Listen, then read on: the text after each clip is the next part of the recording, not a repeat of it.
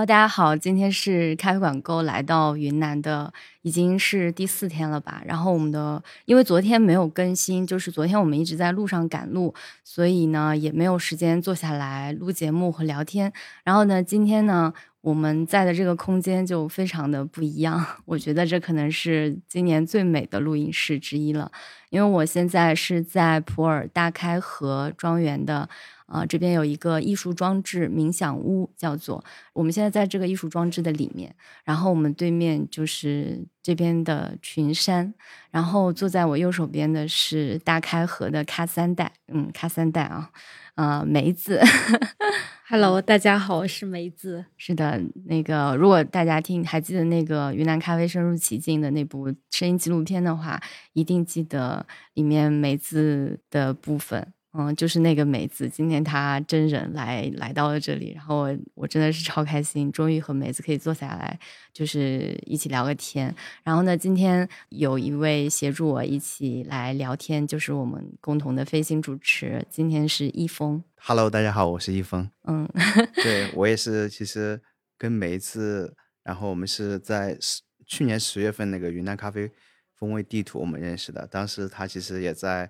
呃，很多人要要去招待，所以我们也是加了微信。然后当时在这个杯色台喝了很多好喝的咖啡。然后今天也第一次，很真的很开心来到这么一个漂亮的地方，这么一个漂亮的一个艺术装置。然后整个庄园也非常的漂亮。然后在这里跟梅子还有雨佳一起去聊天，这种感觉非常的特别。啊，谢谢谢谢。打开，这是我第二次来大开河。去年来的时候，大开河这边还只有就是那一片老的晒场，嗯，对。然后我们现在这一块整个空间，它还是一个工地的状态。对，我还记得我站在我们的那个施工杂乱的现场，然后指着跟瑜伽讲啊，这里我要怎么弄，那里我要怎么弄。对对，你一环这个就已经。成型了，几个月的时间就已经落地了。嗯，然后但是不变的是，我每次来每次都非常非常忙，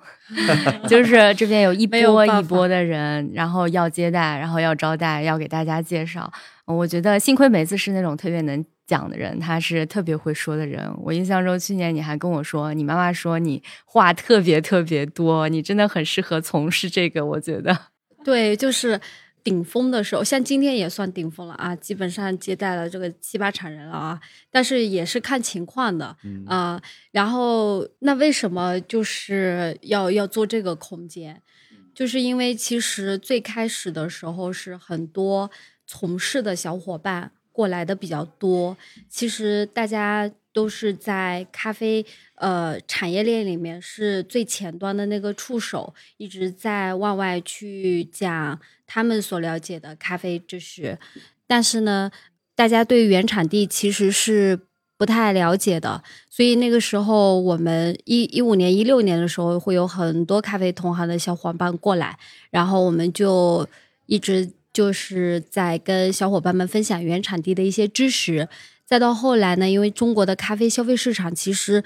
这两年是非常直观的看到在壮大，然后有越来越多消费者已经开始关注这个产区，所以呢，我们就我们宣讲的对象就不再是同行了，可能是会有越来越多的 C 端的客群，所以我们在这种需求下面就做了一个大胆的决定，就是把我们的产业链延伸。对，就做了第二产业和第三产业，就希望在咖啡大田里面，也可以让过来的小伙伴能够更深度的去体验和了解到咖啡产区。嗯，一峰，你知道什么是第二产业，什么是第三产业吗？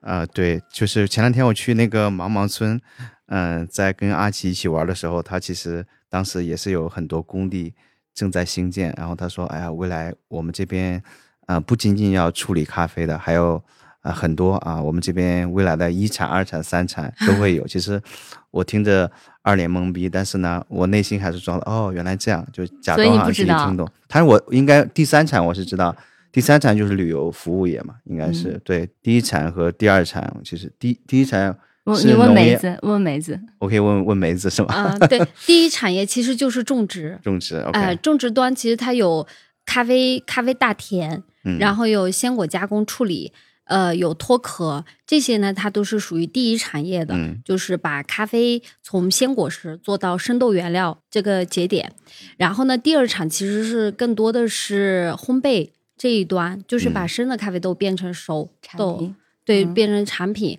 然后三产可能就是面向于 C 端的，比如说咖啡门店啊，嗯，然后零售的这种便利店啊，对，这样子它是属于第三产业。哦，其实就是说，你从咖啡种植到到就是说加工、发酵处理，然后到这个生豆这个过程是一产，然后加工烘焙就是属于第二产业。对，然后三产就是文旅服务，嗯，然后再加上其他的 C 端，嗯，这个很重要，因为这两年的话，云南就一直在提倡三产融合嘛。我也是去年来到云南这边之后才了解这个政策，但是我们先后面再聊啊。这个也是嗯我们这次来云南，我觉得大家轰轰烈烈都在做的事情，三产融合做文旅项目。那我们首先就是先给。对大开河、对梅子不了解的人，呃，也给一峰，也给你介绍。我刚才忘记说了，一峰也是一个非常非常非常资深的咖啡从业人啊。嗯、平时他叫 Chris，今天我们叫他一峰。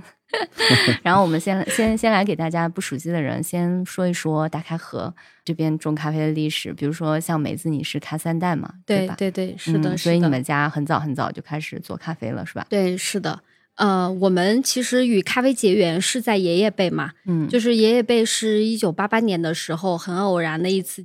也不不算偶然，那个是已经规划好的。就是一九八八年的时候呢，普洱这边有一个决定，说我们要去种植咖啡，然后呢，他就需要去寻找到适合种植咖啡的地块去做实验田。那我们现在所在这个大开河村，当时呢就是最重要的实验田之一。然后爷爷呢是护林员，所以呢他去对接了这个事情，并且呢把这些种子拿到手了之后，按照专家的指引，然后带领着农户去开辟实验田的地块，以及是把这些实验田种下去，并且进行日常的一些维护。对，然后呃，再后来呢，其实就是爸爸辈了。我爸爸是读书，也是跟我现在的状态有点像。然后读书回来了之后，因为那个时候其实，在整个普洱市可以去学到的专业不多的。第一个是老师，第二个是医生，然后第三个就是农学。哦，对，然后呢，就也是想着是要回来呃务农的。然后回回来了之后呢，那我爸回来的时候，其实那个时候咖啡已经有小有规模的种植了，但是扩展规模的同时是需要去培育更多的树苗。所以我爸的工作其实当时是去呃，在一个教授的呃带领下面呢去做批量的这个树苗的一个培育。然后后来他就去村上上班了。就是村上上班之后，他就有一个，就是因为整个村子的整体的这个 GTP 很低，嗯对，所以呢，就说找一个经济作物去突破。那我爸呢，就以独立小农户的这种代表就出现了，对，就开始从集体的呃供销社、国营的这种方式，然后独立小农户出来种植咖啡，嗯。因为当时其实很多农户对咖啡其实是不理解和不了解的，因为这边大部分农户其实还处于那种不喝咖啡的状态嘛，所以的话呢，他就去告诉小组长，就是要丫头每一个小组小组长，你们家先种十亩，他们家先种十亩，嗯然后去带，那刚好种下去了之后，呃，咖啡的这个期货价就开始好好转了。这啊九九零年左右，九三年、九五年的时候，嗯其实一公斤咖啡最高可以卖到接近四十块钱人民币啊、对，相较于其他农作物，其实咖啡那个时候的经济效益是非常好的。相当于现在的精品咖啡价格了，啊，是的，对，非常高。价格还是蛮不错的。如果是在九几年卖到四十块钱，那时候好值钱的对，对，然后后来我们村就开始出现小洋楼了，然后就小轿车就有了啊、然后我们整个村子呃，因为咖啡，然后很多人就聚集在这里安家落户了。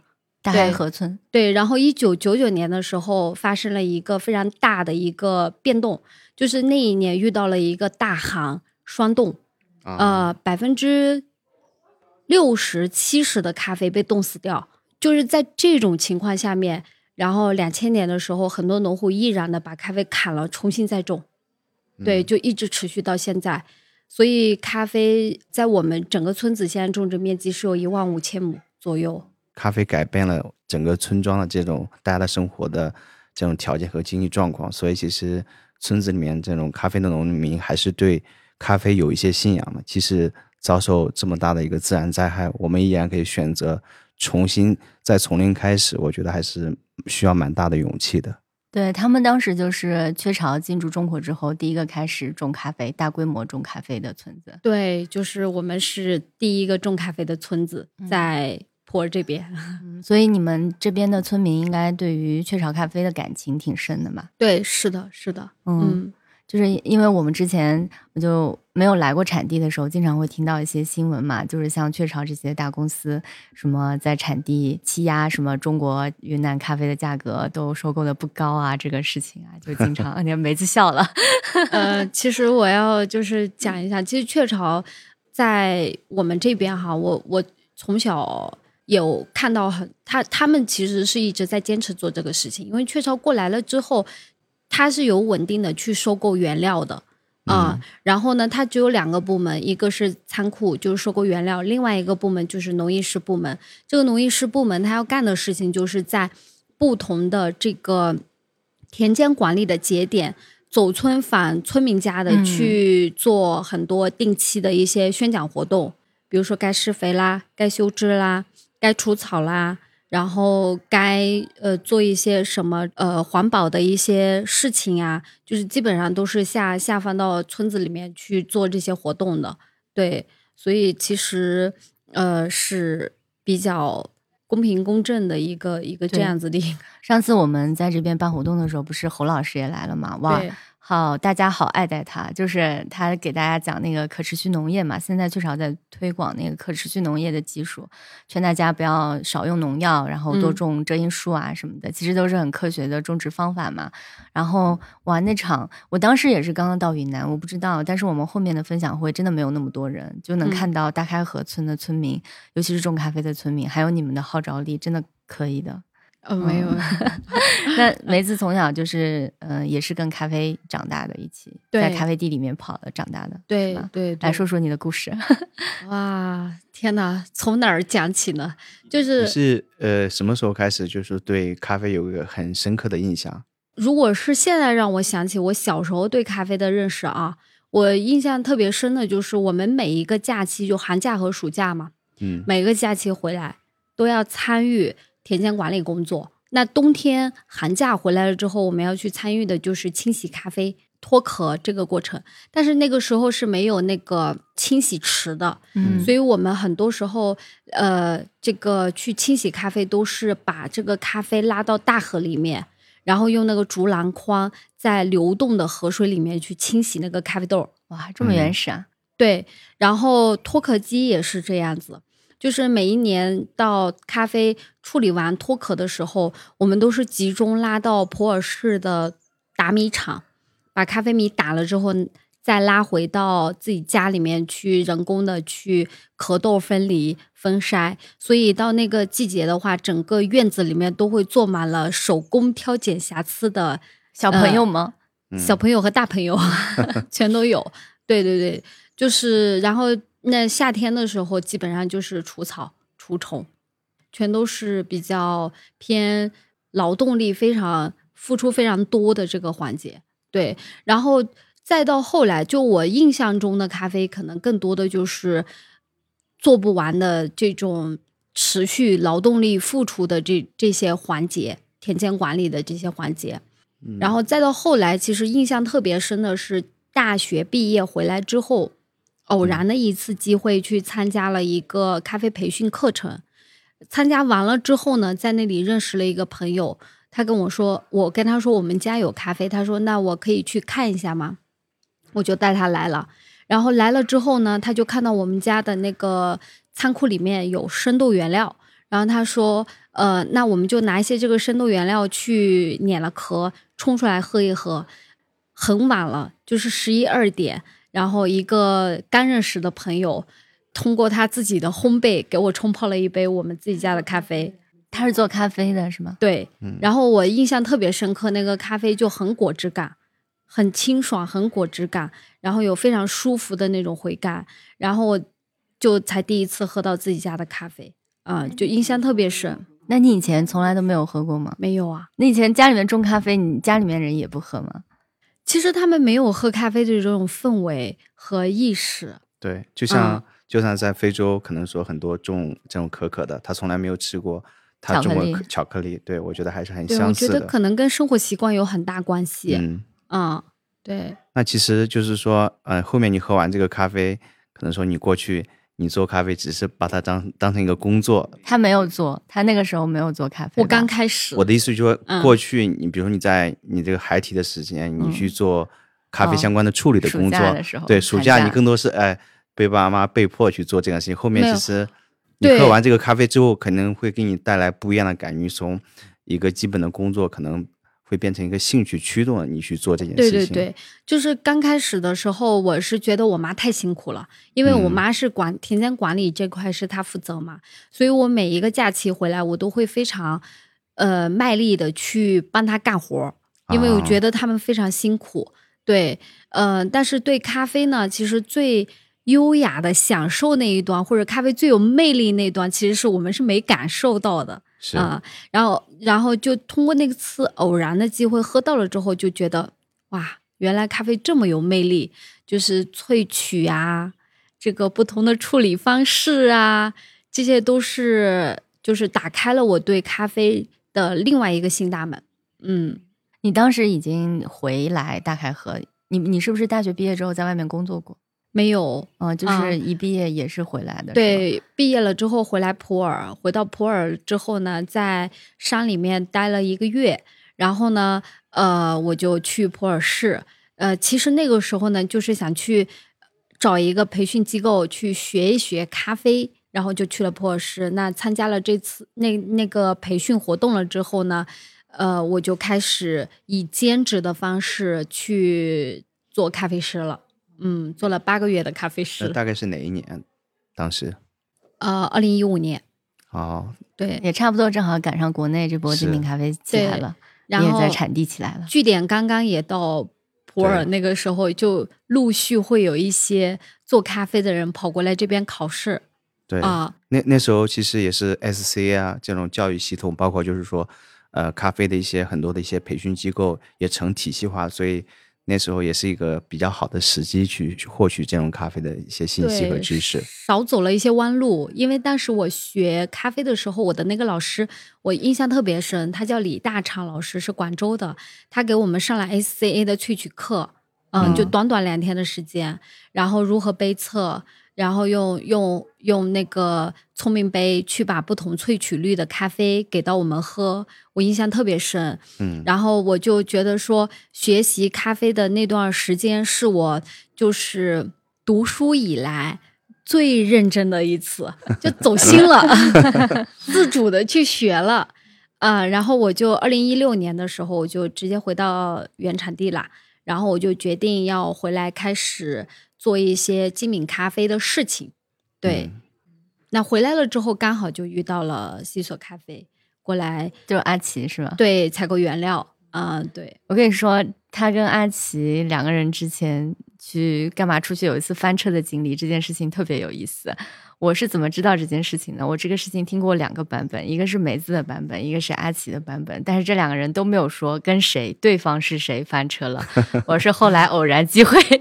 才知道，哦，原来你们俩说的是同一件事情。啊，真的吗？对，让梅子梅子你再跟一峰讲一下。哦那那个是呃，在一七年的年初，嗯呃，哇，一月九号的那天，阿奇说他要去宝山去看一下他在左园订的豆子，然后我就说我也没去过这个产区，因为那个时候其实我是真的是新手入这个行业，嗯嗯，需要有太多的，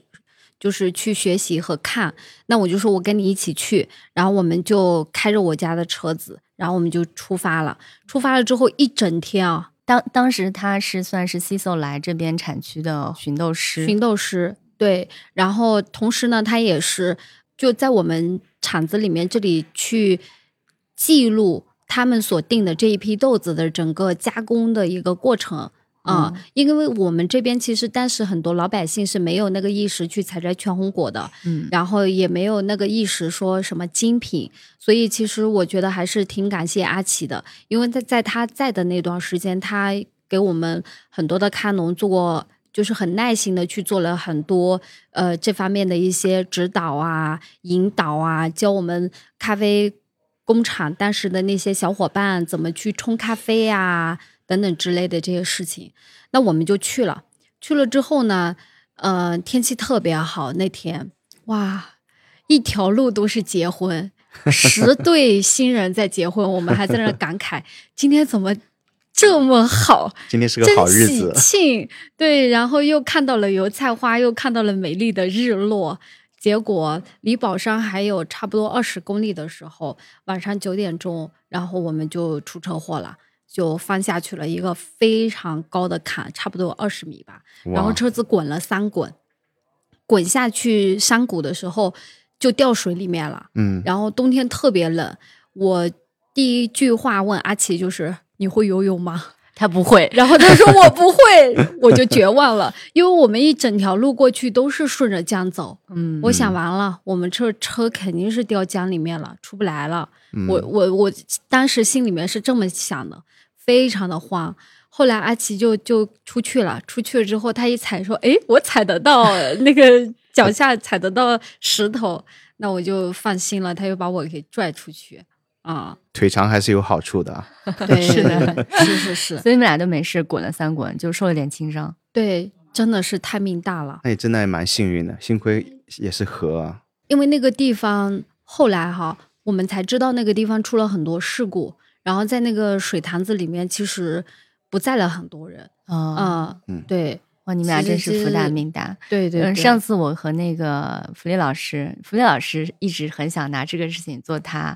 要是拍云南咖啡的纪录片做个开头，因为嗯他、他是一个比较感性浪漫的这样的一个一个导演、摄影师，嗯、这样子的一个人。他说我要拿这个做开头，然后从两个年轻人。在去找咖啡豆的路上，从悬崖上翻了下来，然后从此云南咖啡就是开启精品咖啡之路就开始了。他他非常嗯感性，嗯嗯所以那个时候，等于说 Ciso 的到来，还有 Torch 的到来，其实应该你们就开始转型，尝试着做精品咖啡了，是吗？对，是的，是的嗯。然后当时嗯那个过程你还记得吗？记得呀，其实我是这样，就是那个时候很流行考 Q 的，一六年的时候，很多咖啡同行做了很多十多年或者开咖啡馆、开烘焙工厂的人，他们知道了有这个考试之后呢，都跑过来普洱这边来报课考试嘛，然后我也受到影响了，因为我看到很多人去考，然后我又不知不懂怎么喝咖啡，他们说，哎，你考了这个试，你就知道了你怎么去喝咖啡了。然后我就说好的，那我就去一六年的时候我就去报了一个 Q Grade 的十月份的时候，我印象特别深。报了之后呢，去考了试，考试之后不是大家都需要自我介绍嘛？我就介绍说，哎，我是这边普洱本地的咖农。然后那个当时呃据点的老板 Samuel 就眼睛一亮，我明显的感受到说。你是咖农啊，然后下课了之后就约谈我了，是吧？你们家在哪儿啊？呃，种了什么咖啡啊，什么什么的，然后连品种我都还叫不出来。那个时候、嗯，考完试了之后，他说周末哪天我去你家看一眼，然后就来了。来了之后呢，后来他说，哎，我跟你商量个事儿，我们这边要做一个实验加工课程啊，我给你提供两个免费的名额，可以上这个课。但是呢，你得去帮我去准备这个课程所有要要要用到的一些处理的豆子，大概是有二十种。对，水洗、日晒、蜜处理，不同发酵时间长度的，不同温度下的，所以在那个时候，其实就开启了我对不同处理方式的一些认识了。然后呢，那我们不是要做实验嘛？课程是在十二月份，然后我们十一月就开始在筹备这个事情。那我在做处理的这个过程中，嗯，C 所的这个采购商就过来了，嗯，就是我觉得蛮有意思的，因为其实，在普洱的话，那个时候有咖啡氛围的，也就只有据点这个地方。嗯嗯，阿奇他们其实，在认识我之前，已经有两年在做云南计划。嗯，云南咖啡的十年计划，对云南咖啡的十年计划，但是他们那个时候采购的咖啡，可能一个是在宝山，然后另外一个是在宁洱这个地方。啊，对我听他嗯。提起来过这个地方，嗯。然后他他的这个采购商带着他们去到据点了之后，然后就 Clay 就要下来跟我一起去做实验的嗯。批次，嗯。然后就问阿奇：“你们要一起去吗？”阿奇就说可以，所以我跟他的认识其实是在他前一个采购商驱着车把他带过来，然后我们认识的。哦，嗯然后才有后面那个翻车的事情。对对对，然后然后然后认识了之后呢，他就跟我说了，第二天我们再下来找你一下。然后我嗯说可以的，然后他下来说，哎，我想去你们地块看一下，我就带着他去看。看完了之后，过了一个月吧，十二月的时候，他又给我打电话了，他说，你们的这个豆子出来了吗？我们计划在你们庄园订一些豆子，然后这个就我的第一个订单就来了嘛。哦，原来阿奇是你的第一个订单啊。对呀、对，呃，所以我有很多不懂的东西，其实那个时候就就不停的向他请教吧，他也很有耐心。对，嗯。然后你们那个时候，其实像你是属于看二代年轻人嘛，回来嗯接手家里面的庄园了，应该不多见的嘛。没有，你是不是不多见，嗯 我印象中好像没有。哦，嗯是？吗？你是第一个。对，嗯我特别印象特别深。呃，我们去开会，因为那个时候交易中心其实想出一本云南精品咖啡种植和加工处理的一个指导手册的，呃，然后就请我们去开会。所有的现场的人里面，我是最年轻的，就像一个小孩坐在一群大人中间。那那岂不是一般这种情况下，大家都拿你当宝贝看了？就是有年轻人回来，其实他们很高兴。对，所以侯老师就所有人来，他都要跟别人讲，我来的时候梅子才有这么高，就还没有板凳高。对，看着我长大的，对，就是那个时候其实遇到年轻人不多。然后后面就是接手家里的工作那几年，大概的情形还记得吗？记得呀，就是，呃，我才回来的时候，其实好多人不看好这个事情的。嗯，你是指就是这边大开河村的人，我们是大开河村的人是不理解和嗯不太懂，因为我们在做的处理方式不是他们比较主流的水洗加工处理，我们在做的是日晒和密处理嘛。嗯啊、所以我们当时还拍了一些照片，就是我们第一做的第一个晾晒床，村里面的所有人都过来围观，啊，就是围在那个晒床旁边，杵着手看着这什么呀，就是那种，嗯、然后很多做那种大型的商业贸易的这些公司，包括是像雀巢的这种体系啊，因为当时他们采购的标准就是干净的云南水洗豆，所以像日晒和蜜处理这种风味，在他们看来已经是发酵过度的豆子，嗯。所以其实我们回来做精品咖啡的时候，很多咖啡大型的工厂其实是不太看好这个事情的，嗯就觉得是一般小年轻来玩一玩，包括是一些采购商过来了之后，我印象特别深，我们在下面。呃，原来的那个小型的那个工作室工厂那里，有人过来之后找我们谈生意，然后我们去跟他们谈的时候，他们都说就不愿意跟我们谈，觉得我们是年轻人，太小了，拿不定主意，啊、是这样子的。然后反正那段时间呢，我基本上全身心就是在收咖啡、呃加工处理，然后每天都是在干一些这种基础的农活儿。嗯，嗯，包括大田管理这些事情，你也会去做的是吗？呃，会去参与的。嗯，对，因为上次跟你一起去咖啡地过嘛，然后跟你走过，我记得你当时跟我在咖啡地一边走，然后一边看这里的枝多出来了，顺手修一修；那里的枝多出来了，顺便折一折。对对嗯对对，呃，所以才回来做咖啡的那几年，其实百分之九十的精力全都是放在加工处理的这些细节上面了。其实，那你有就是后悔过吗？就是因为同学们肯定都在外面上学嘛，嗯，然后你回来干农活，其实说说容易，普洱这么热的天是吧？其实是个很辛苦的事情。你这当时就没想着说，哎，我要是当时留下来是，嗯，比如说在普洱或者在其他城市找个工作啊什么的，嗯会，不会好一些？我好像没有后悔过哎，就整个过程还蛮享受的。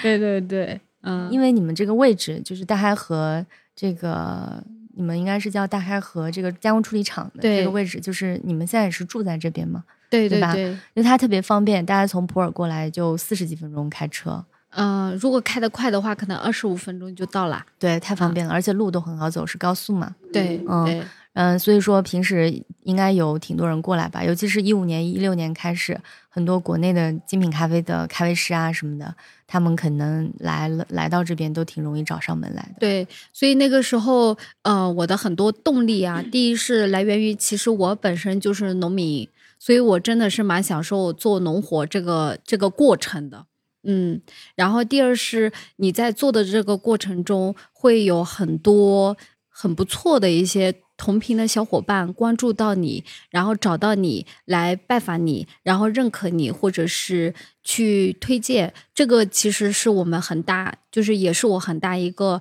就是做咖啡原产地的一个动力。嗯，，对，哎，是的，嗯哎，很多就是在这边做咖啡的咖农，其实聊下来你，他们都会觉得做咖啡这个事情很有意思。比如说我们前面刚跟那个信港的梅姐聊过嘛，她说做茶叶，你看加工处理制茶，然后把茶叶卖出去就卖出去了，然后做咖啡的话就能认识全球来的人。对呀、对吧？啊前些年就疫情之前的时候，你这边肯定除了国内的咖啡人，还有一些国外的咖啡人都会过来，对对是吧？对，其实我们当时的起点真的很好，因为一五年、一六年的时候，呃，国际咖啡教育中心刚刚成立，嗯云南咖啡教育中心，然后他们是请来 CA 的团队、CQI 的团队来做整个的 TED Lingo 对吧？对技术的一个把控和和这个产业的一个规划。然后我们专员其实一直都是在他们的一个就是关注下的，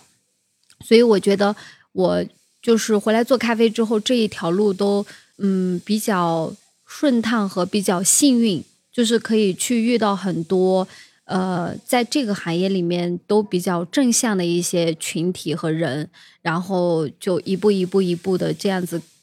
跟着规划，然后听着他们的建议，然后一步一步的往前去做。有没有遇到什么就是对你帮助特别大的人？然后现在回想起来印象挺深刻的，在关键的时候给你提供了一些很关键的建议，太多了吧，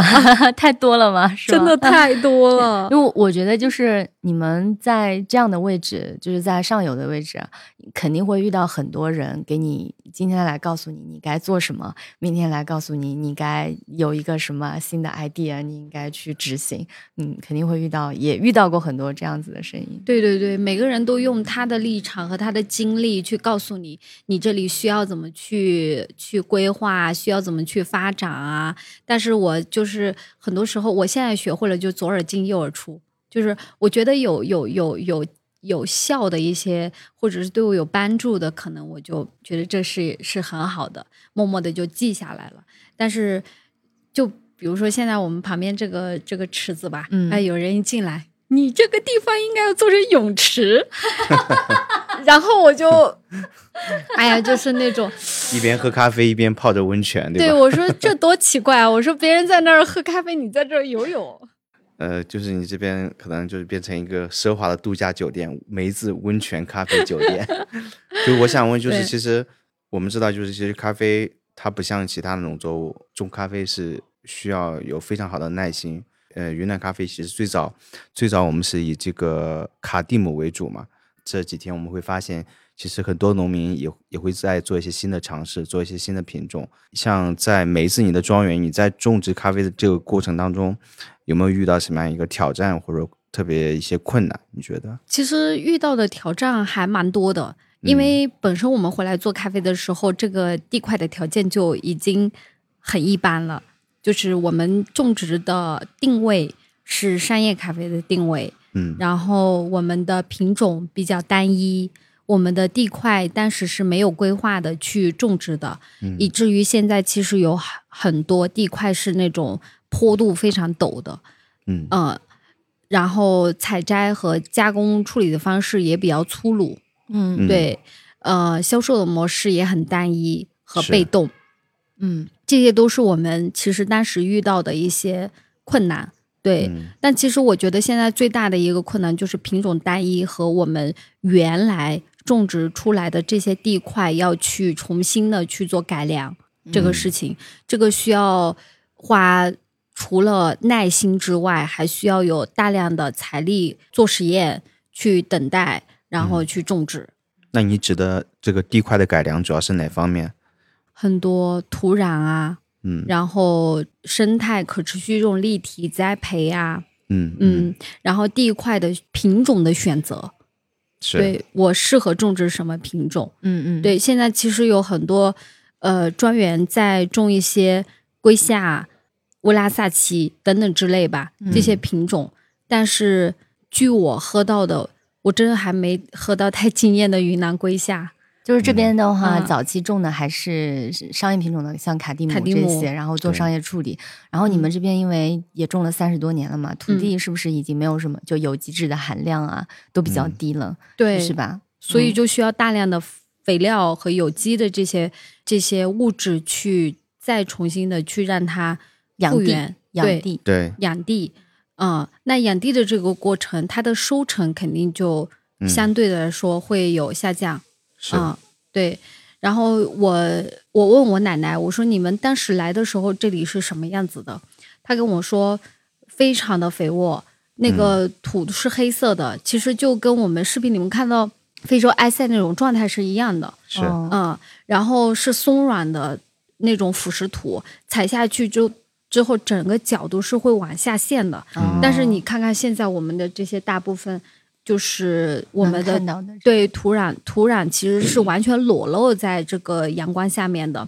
然后我们做过很多监测，其实在，呃没有覆盖的这种情况下，土壤的养分流失率是非常高的。对嗯对，还有就是我觉得最大的一个就是改变人的观念意识。嗯因为我们合作的老百姓，包括是我们自己，包括我妈妈，就他们种咖啡这么长，就每个人他有自己的一个种植的观念，嗯，他可能就顺着他这个观念就去去做了，嗯嗯，这个观念其实是很难去一下子去突破和改变的，对，你像这个土地的裸露的话，是不是因为前些年他们在做种咖啡的时候，习惯把一些杂草啊什么的都打得很干净，或者甚至用一些除草剂啊什么的？对，打得非常干净。就是他们可能会觉得说，我把这里清理的干干净净，它就会很好。嗯，但是可能他会忽略掉的是，呃，我把这个草打了之，其实这个草有一一定的覆盖，它会有生物多样性。保持土壤的水分。嗯嗯、有了土壤的水分，其实它的养分就会比较平衡。这些都是很很小的、很基础的，但是可能在他们就，哎，我觉得云南看农还是太勤快了。对，其实其实嗯我觉得这些先进的一些理念，包括其实我们呃昨天去了雀巢咖啡的这个早期的一个庄园，九几年的那个实验农场，对，嗯。我们会发现他们其实就就是基本上就是有很高非常高的那种树木，遮阴树，咖啡基本上就长在这个这个森林的一个下面，被他们覆盖下面，甚至就是说咖啡的鲜果直接就是盘在这个森林的树树枝上，就长得非常的好。那其实这些先进的理念确实是需要一些，就像梅子这样的这样的年轻人，越来越多的年轻人可以去加入进来，然后一起去影响这些卡农。确实，就去年一个厄瓜多尔的一个庄园主，索莱达的庄园主，他也说，他们其实早期种咖啡其实就是种种在这个原始森林下面，因为他就在现有的这个植被情况下，比如说他他种了甘蔗，或者种了芒果树或者核桃树，他他就在这个旁边种一些咖啡树。那基本上感觉他也是个社牛，经常在这个 ins 上面直播。我们可以看到，就是在这个呃森林，他在旁边背测嘛，背测完之后，森林这个树上就会有一些很多蚂蚁叼着这个树叶，慢慢从那个树上爬下来，然后爬到草地上，然后也会有一些很多鸟类啊，甚至说如果是动物比较多的话，其实这些动物的一些粪便也可以起到给咖啡树起到一个自然的一个肥料的一个作用。所以我觉得，就听到他的一些很多的种植的理念，我觉得对我对于对于咖啡的种植的一些这种观点或者影响也是非常大的。因为索莱德他也不是一个天生的那个咖农，就是他不会有像梅子说的妈妈的这种情况，是就是这种老一辈的咖农，他们只是用他们那种呃固有的农业知识来种种，粮食的方式来种咖啡。是，对，对，就是他们可能觉得我要把树砍的尽量的光，就没有人跟我的咖啡树争营养、争养分。对，然后我要把杂草处理的尽量的没有，嗯然后要把这个咖啡树种的足够的密集嗯啊、我产量就会有好收成。嗯，是的，因为其实我我这两天就是可以看到，就是说云南也有非常多的一些新的品种，比如说我们看到一些龟虾，因为很多人以为就是说，呃，我们云南咖啡如果是提升品质，就换一个品种就可以了。其实我们会发现，其实同样的龟下，它的一个豆型的一个均匀度，还有我们可以看到，就是说在云南的有一些云南的咖啡，它的就是咖啡豆的一个中线明显就是炸开的，或者说咖啡豆特别的小。因为其实同样的龟下，即使说你移植过来，如果是我们的土壤没有改变，然后我们的种植环境没有改变，其实它的风味的提升是非常微弱的，非常小的。对对对，所以这就是风土嘛。对，嗯是的，对，呃云南现在还没有找到适合种在这个地方，然后风味上能特别特别惊艳的品种。我觉得现在大家都还在尝试吧，所以才能看到有嗯这么多、这么多的品种。对，嗯是的，是的，就现在还在一个摸索阶段，就是从其实它发展的速度也非常快了。就是我们从不喝咖啡到学会喝咖啡，喝了咖啡之后，在咖啡的这个处理方式上面有了一个改变，就是我们通过增加处理方式改变咖啡的风味，然后再到后来，我们发现改变咖啡风味除了处理方式之外，其实基因才是最大的一个决定它风味走什么方向，所以嗯才开始有了品种意识。对，嗯，对对是对。短短的七八年的时间，嗯，那现在的话，像这边的卡农啊，像因为你们其实也有很好看的空间了嘛，这里，而且这两年的话，卡农的意识肯定也整体的在抬头嘛，因为不是一直有一句话嘛，就是要想激励大家去远航，是吧？首先要激起大家远航的梦想，所以很多来云南产区的寻豆师或者想辅助咖农做一些好的种植，都会先让咖农们学会喝咖啡这件事情。像像你们小时候，你爸爸妈妈他们也从来这种家里的叔伯们大家都不喝咖啡，但是一直在种咖啡。那现在的话，他们应该也会开始逐步尝试的来喝咖啡，然后也知道怎么去判断这个咖啡的好坏了吧？嗯，判断可能还还不太那个，嗯，但是喝咖啡这个意识和氛围其实是有了。对、我们咖啡馆里面，其实除了外地的一些咖啡的同行，或者是喝咖啡的日常已经喝咖啡的这些游客和伙伴之外，其实还有另外一个群体，就是当地的咖农。嗯，当地的咖农也会来，对，但但凡是远方亲戚来，肯定是要带他们过来喝一下咖啡。那我们咖啡馆最开始开的时候，很多农户就是路过，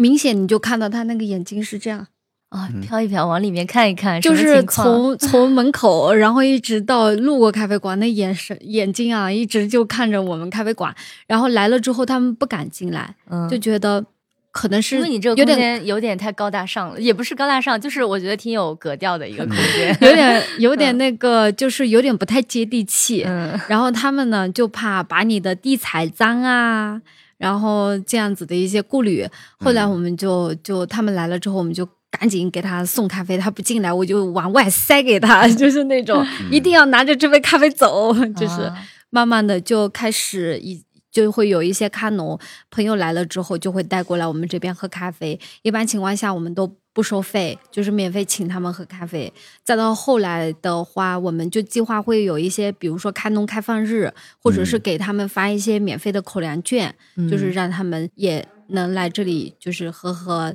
咖啡这样子。嗯，嗯，说说你们这个空间吧。就是因为其实这你这个咖啡店还不真还真不是就是我们说在上海街边的那种一个小小的咖啡屋，或者是其他咖农家里面做一个吧台这种，你这个是一个很大的空间，该怎么介绍呢？我们这个只有声音，回头你给我几张照片，我把它贴出来给大家看一看。嗯，行，可以描述一下可以下那种描述对，表示就是对，它是一个非常，Chris，你来描述一下你进来的感受。其实我觉得让我进来就感受很像我在这种东南亚，比如说印尼去旅游的这种感觉，因为其实它也有很多这种植被，就是我们我们在城市里面特别渴望一个花园、一个绿地，其实在这边我就感觉像在一个森林而且在比较高的一个森林，然后又有山，就是很很像东南亚这种巴厘岛这种度假型的一个酒店。对，嗯，从咖啡馆看看出来，外面有有艺术装置，有水景，有远山，嗯，然后咖啡馆本身呢，你还没描述呢。这个空间就像一个度假型的酒店，然后整个空间很开放，然后又有一个露台，你可以看到这种远山呀，然后云彩就在你头顶，还有很很多咖啡树，然后里面里面这个吧台也是，其实跟我们在上海很多咖啡馆是没有什么对很大的区别的，然后嗯。很多的咖啡设备是，甚至还有一个烘豆机，其实你仔细一看，它所有的设备啊，然后吧台的动线都非常的合理，然后又跟你可以一边喝咖啡一边看着太阳，看着风景，就很舒服。就是它肯定不是那种很嗯。多人，就是我们大家想象中的来到云南这边，然嗯后他做一个地方农产品，然后我要做一个咖啡馆那种非嗯。常有那个味儿的 那种装修，完全不是那种装修，它是一个非常非常现代简约的，而且里面的软装也好，植物也好，都非常在线的，嗯。这么的一一个非常大的咖啡空间，分成一层、二层。是，然后我们刚才下午来的时候，二层还能负责接待一些就是专门过来参观的团团队。我看给他们有有茶水，有一些、嗯呃有一些咖啡，然后有一些吃的，然后还有一些大屏幕给大家做一些内部的活动或者介绍什么的。对，嗯，你这个你这个项目从什么时候开始做的？就去年四月份，嗯，什么时候正式开的？呃，一月份开始开的。当时就是是怎么想的？就打算做一个这样的事情来接待呃游客用的吗？还是用来接待一些？对，其实当时我们就想说，普洱现在有越来越多的咖啡人或者是一些消费者来到这边，但是在整个普洱市其实是没有一个很好的空间去展示普洱咖啡的。对，很多都是那个风格的，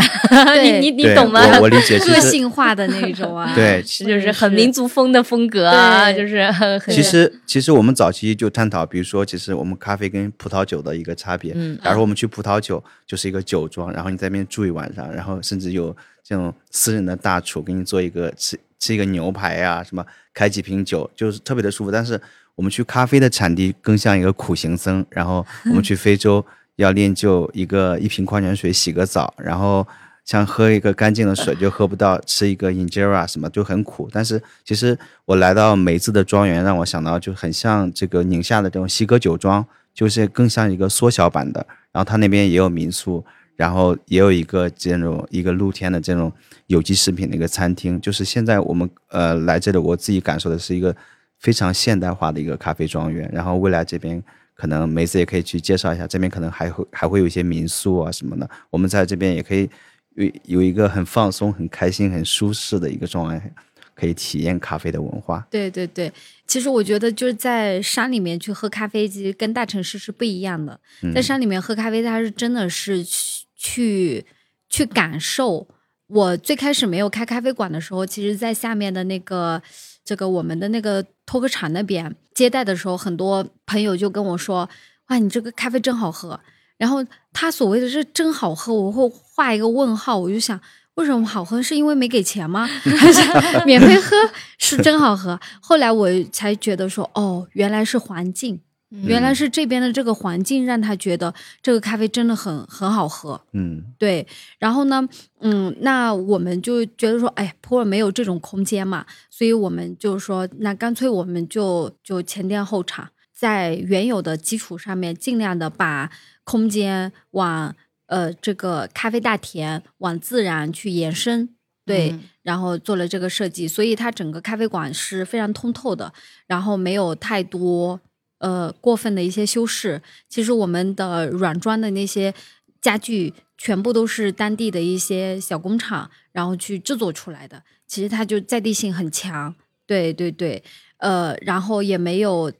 就是摆太多的那种固定这个区域它的功能是什么，就是单一功能多层使用。对，嗯其实其实我我相信，就是雨扎，我们来到这边，来到这个大开河这个庄园，我们最可能最震撼的还是这个艺术的装置。怎么会想到在这个咖啡庄园做一个这么漂亮而且这么有禅意的一个艺术装置？我其实我们在这边录节目，我感觉我们每个人，我们三个人其实都可以很放松，很在这么平静。我从来没有录节目的时候这么平静。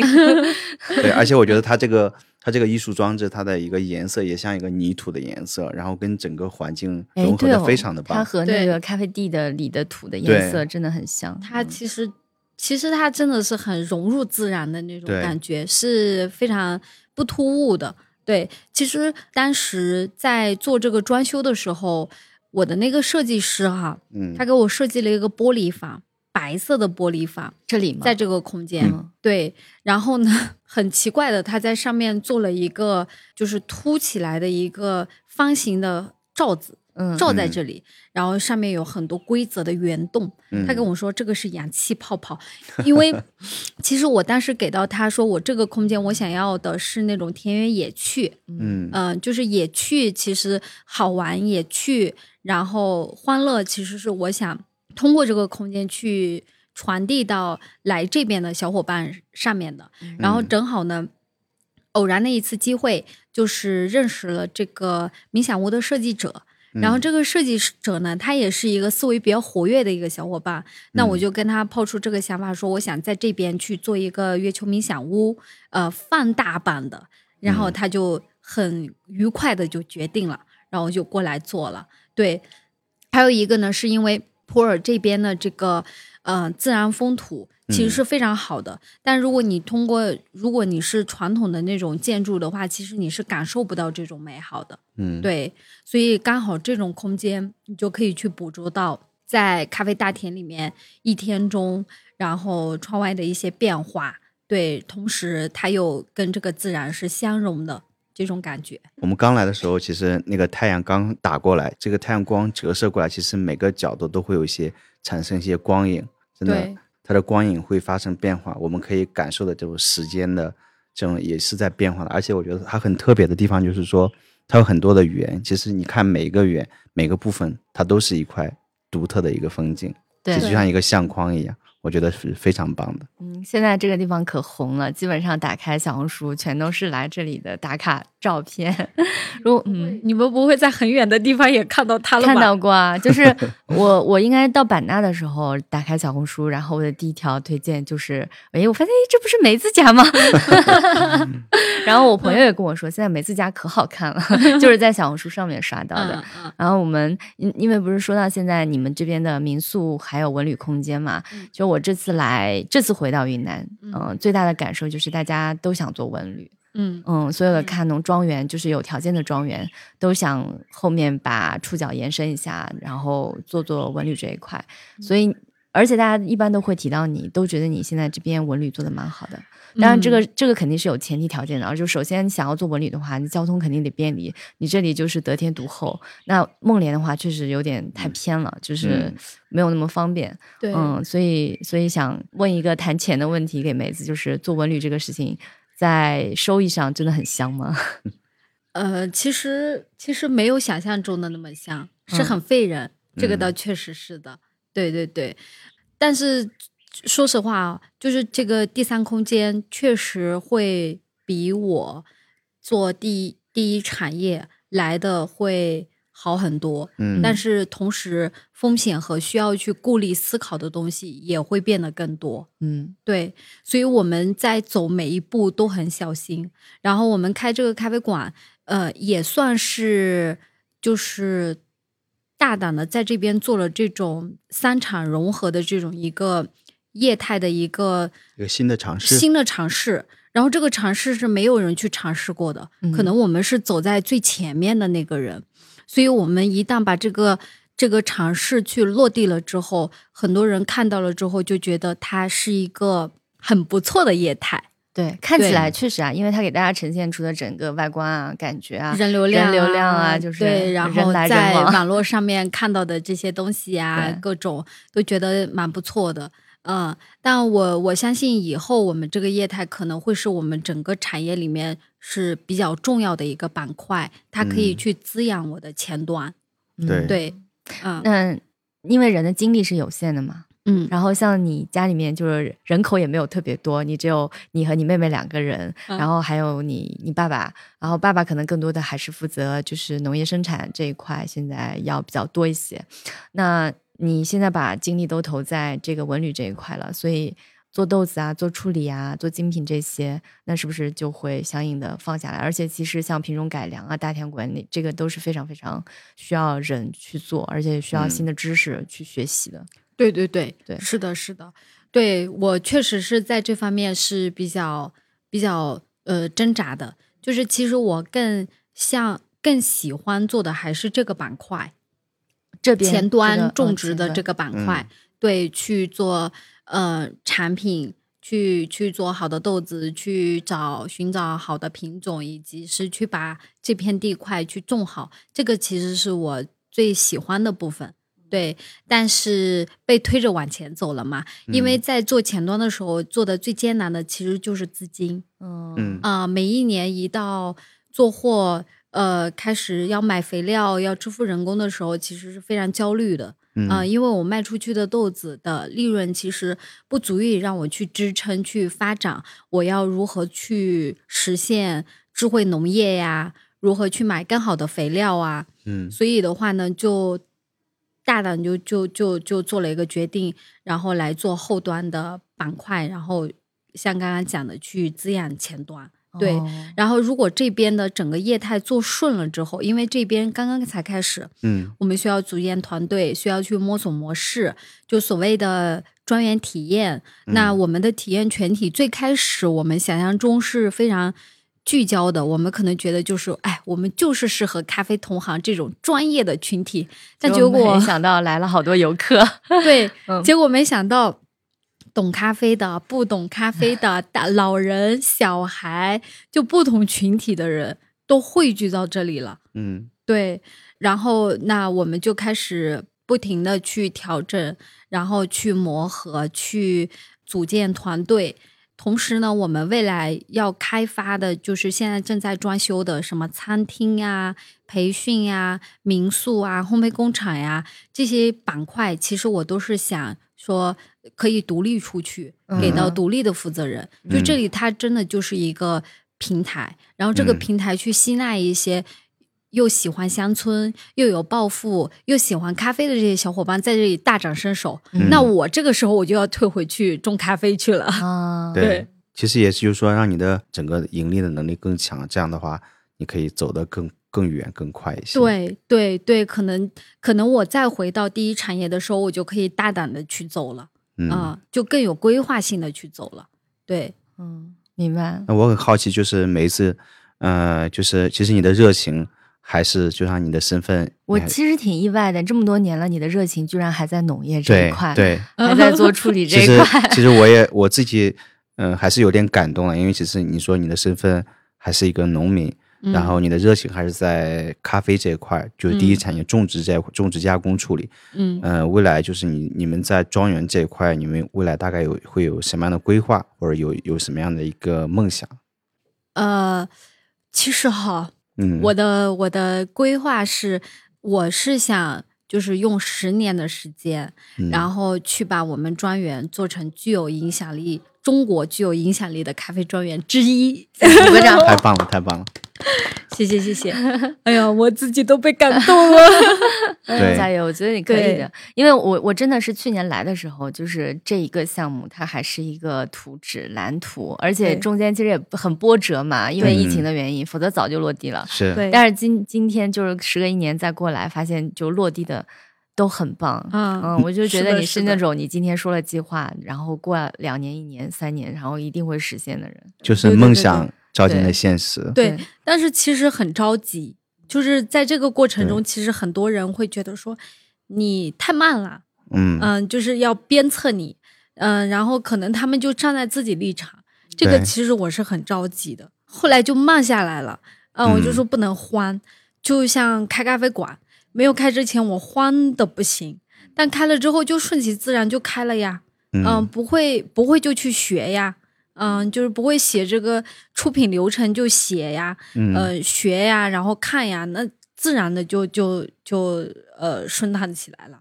对，是。那其实是通过这个云南咖啡公路旅行，这个其实我们，嗯、呃今年的活动名字叫“带云南咖啡回家”。我就说嗯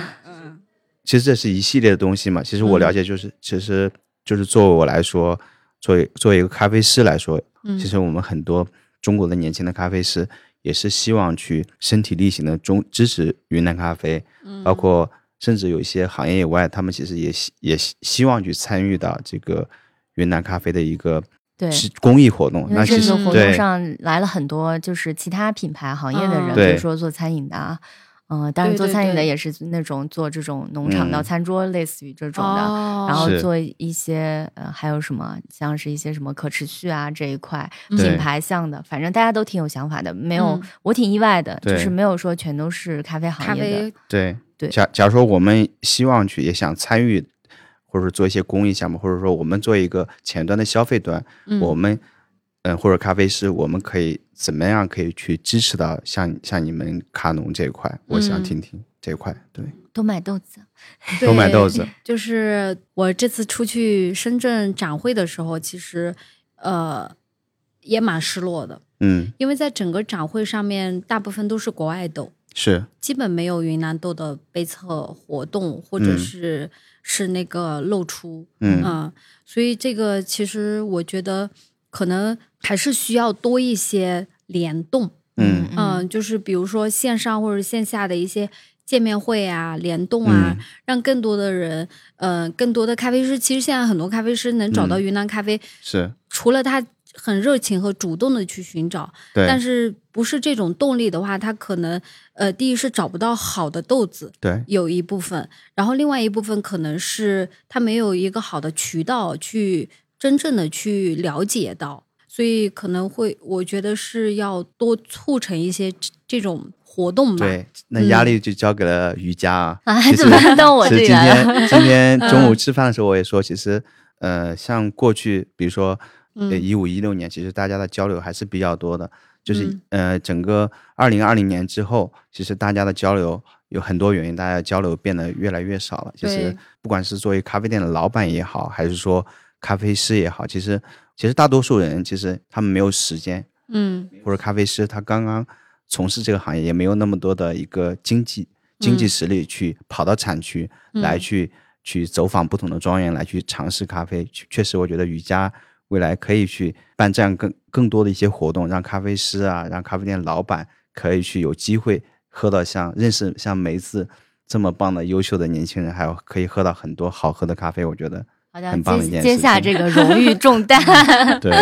嗯，对，嗯其实我说到这个，我这两年，我今年也有点感受，就是我嗯觉得可能前两年因为疫情的关系，大家都嗯没有办法出国嘛，嗯、然后好像是所有的人都把目光，因为云南咖啡就是在去年和前年吧，就是突然一飞冲天，在国内的那个呃舆论媒体里面，嗯就觉得大家都在关注。嗯今年的话，渐渐放开了。我反而会觉得，就是今年，呃，跟着 YCC 做活动嘛，我、我嗯。其实前段时间来之前，我还有感觉，我觉得嗯。好像今年大家要么不知道是注意力被分散出去了，嗯还是怎么回嗯事，就是我感觉它已经过了最热的那个热潮顶嗯峰了。嗯嗯，然后我我其实还挺好奇，就是像嗯这种市场的去年和前年，它在大火热的时候，资本也在投，嗯然后、呃所有人都在讲咖啡，那产区自然也也会觉得很多人觉得啊，咖啡这么热，我也种一点咖啡吧。嗯就是是是不是现在潮潮水正在退去？就是真的潮水落下来的时候，这种在产区户有没有这些呃盲目的入局的这些咖农？其实我觉得他们到时候才是最最难，就是因为他树已经种下去了嘛。嗯然后去年云南咖啡一豆难求，嗯，嗯后面该怎么办？就是会有这个情况吗？因为我也一年没有来这边了。嗯，应该也不会吧？嗯，对，就是现在如果能去扩张种植，是一个非常好的事情。对我就是觉得现在大家都在扩张种植，对、嗯。对，这个这个其实是我我个人是觉得蛮好的，嗯。因为现在去扩张种植是更理性的，嗯，对，就不再像以前那种，它最起码它是有规划的，说我这个豆子这个地块我是要怎么去种，对，呃，反而是我觉得现在产区可能比较浮躁的是，很多人他都想把产业链拓展，哦，就像我们现在这个状态，怎么开始自黑了？嗯，没有，它拓展了之后呢，会有一个问题，就是就是你想啊，农民都放下锄头去冲咖啡了，那谁来种咖啡呀、对嗯。你可能我啊刚刚没说清楚，我其实今天一直跟那个一峰我在说，我就是觉得说这次来产产区，觉得大家过于浮躁了，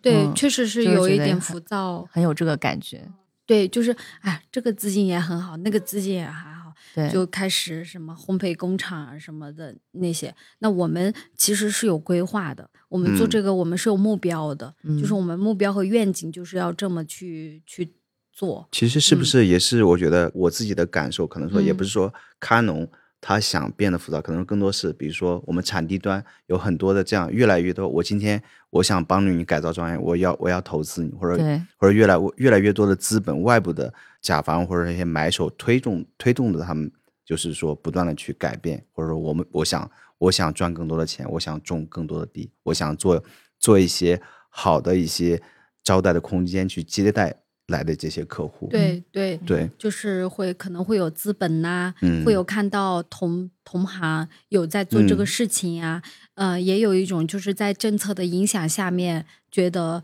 呃这样子做是另外一条出路啊，这样子可能还有一种是，比如说他们的一些竞争，比如说，哎，我 A 庄园我种了，今年我种了，呃，种了八百亩，然后突然一个资本进来，我就哎，我突然变成三千亩了。对。那那原来我种了五百亩，对吧？或者我原来种了一千亩，本来我是我的产能或者我比你更更好的，突然你变成三千亩了，那我我是不是也要做一些改变？嗯对对，是的，所以就是这次来就感觉这有整个浮躁的氛围 浮围，躁了，从了从政府的政策到大家，呃，到资本的进入，外来也有很多资本会过来来投资，然后再加上咖农的选择，其实也不是他们，他们也是被裹挟的前进。对，嗯，对吧就是还也是有点迷茫的，好像就嗯去做了这个事情。是的，是的，嗯是的是，，但我觉得像梅子这样，就自己踏踏实实的一步一步走。虽然其实你也，呃，是就是说去涉足呃一二三这种产业，但是其实你都是有自己的节奏和规划。你是因为希望去扩充自己的产品线去才去做这件事情，而不是说其他的也一些原因。我觉得还是很棒的。嗯，我觉得挺好的，因为前面一直说三产融合，三产融合，今天嗯终于看到一个实实在在的三产融合的例子了，而且做的还挺不错的，而且还听到了从梅子自己的角度出发，就这个事情可以反哺给到你的你们的第一产业。嗯嗯，我觉得这个就是其实是我去年心里的一个大大的问号。啊嗯，对我嗯我当时就是这么想的，我就是想种种植端它的贡献率太低了，嗯嗯，那它的竞争不是说我我是去竞争那个，就是现在的竞争就竞争。巴西、越南、横向、纵向，嗯。又要去竞争精品咖啡，又要去竞争商业咖啡，是，压力太大了，就是这个竞争实在是太激烈了，然嗯后它对整个产业贡献率其实也在那儿，除非我们这个有了自己的标准，有了嗯。自己的交易的一种模式，嗯。有了自己一种体系，可能买家呢会跟着这个体系，然后来进行一个这个买卖嘛。但嗯现在其实是没有的，嗯那没有的这种情况下，就你做的很好的咖啡，那他也做了叫日晒咖啡，他也做了日晒咖啡，所有人做的都叫嗯日晒咖啡。那怎么判定谁的好，谁的不好？你的四十块，他的只有只卖二十块对，嗯。啊、我想问一个问题，就是说，可能说，呃，像很多咖啡师嘛，他们其实也想去产地啊，去参与、去学习处理。我不知道，就是说 未来未 来未来你这边是不是可以去做一些咖啡师，可以去做一些义工的项目？然后你刚好也有一些一些住宿的空间。就是你刚才提到一个问题，就是你种了很多好的咖啡，其实大家不了解。假如说我是一个咖啡师，我在这边亲自的体验，然后我也喝到了，我参与过程当中，是不是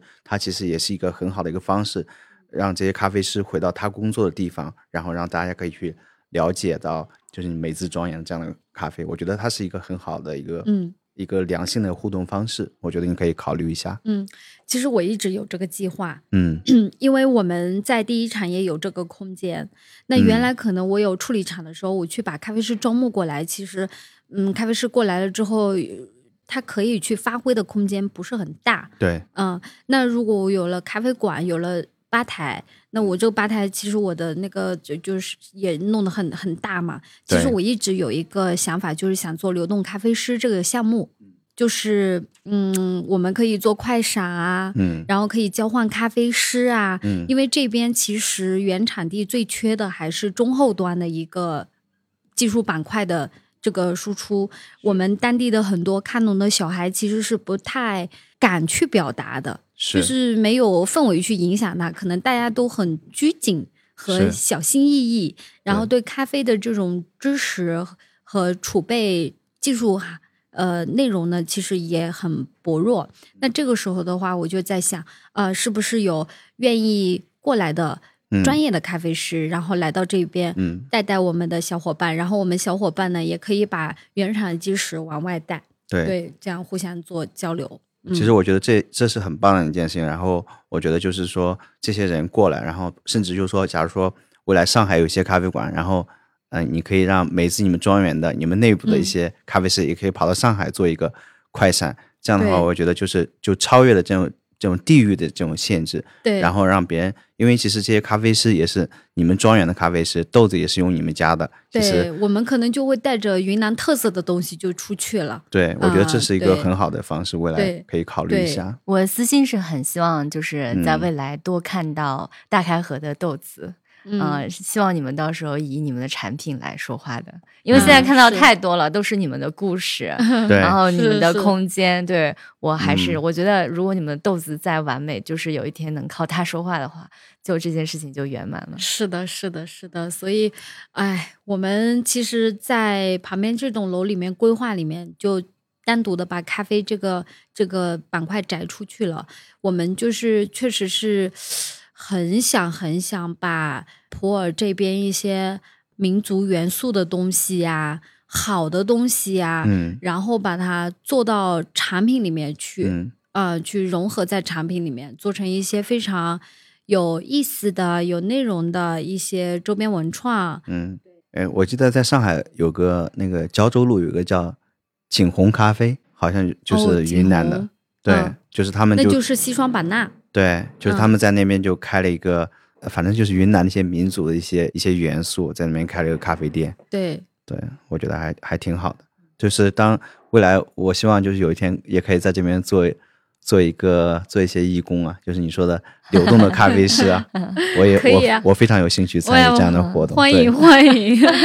嗯，我也期待你有一天来。嗯嗯，好的。然后我们今天呢，其实就差不多了，因为。啊，我现在面对着远山，就是夕阳，看着 我是看着夕阳慢慢慢慢落下去，然后结束了这场对话。因为我觉得大开河还是挺特别的，因为我们今天在的这个位置，等于说也是云南咖啡最近这三十年的缩影吧。从你们开始第一批跟着雀巢种卡蒂姆开始，然后到后面开始跟着据点和 CISO 来做精品咖啡的处理，然后再到现在赶上了这一波。现在当下最热的三产融合的政策，就是其实你们每步都赶上了，每个风口也都赶上了啊，所以我觉得今天能在这儿聊这个问题还是挺有意义的。对对对，希望就是以后有空每年都能过来，因为每次过来都能看到梅子的成长，非常非常明显的成长。真的就是能看到你越来越稳，但是你一天有一百件事情要处理，是吧？我们刚开头都没有讲，就是你今天要要接待个七八波的客人，然后还要送床垫的来了，然后还要联络这个装这个安装那个，就等于说家里面有一百件事情，每天都等你在处理。所以，嗯，我也不奇怪你能每次来都看到你越来越越娴熟这些做这处理这些事情，嗯，然后嗯，也希望大开河庄园越来越好。真的可以成为做一个中国的非常有影响力的一个咖啡的庄园品牌。好的，然后最后如果大家路过的话，可以过来喝杯咖啡，感受一下。是的，是的。好的，那就这样，谢谢，谢谢，谢谢。OK，拜拜。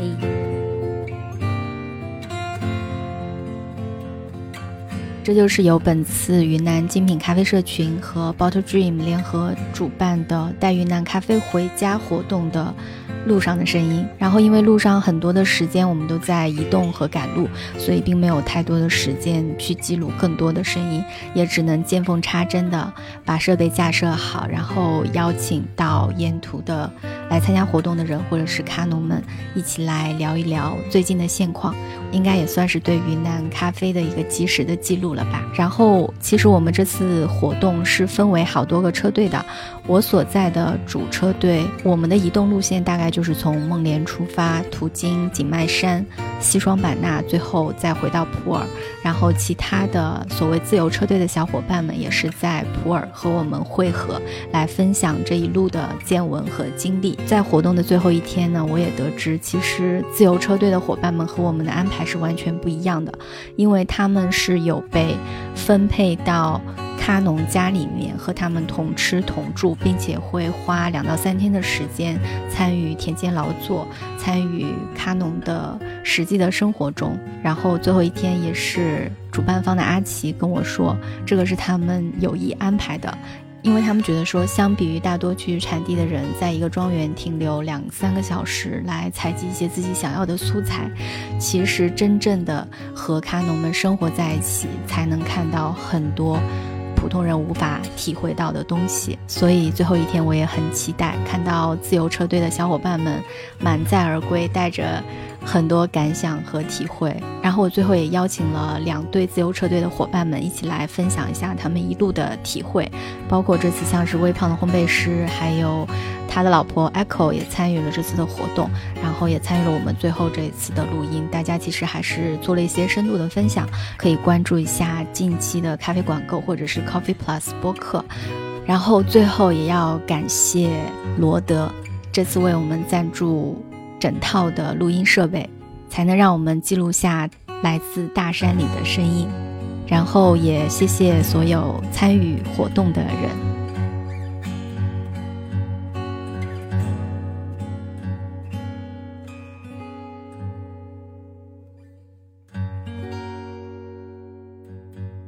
呃，要三三二一讲一个吗？三二一，我们是 Coffee Plus 播客，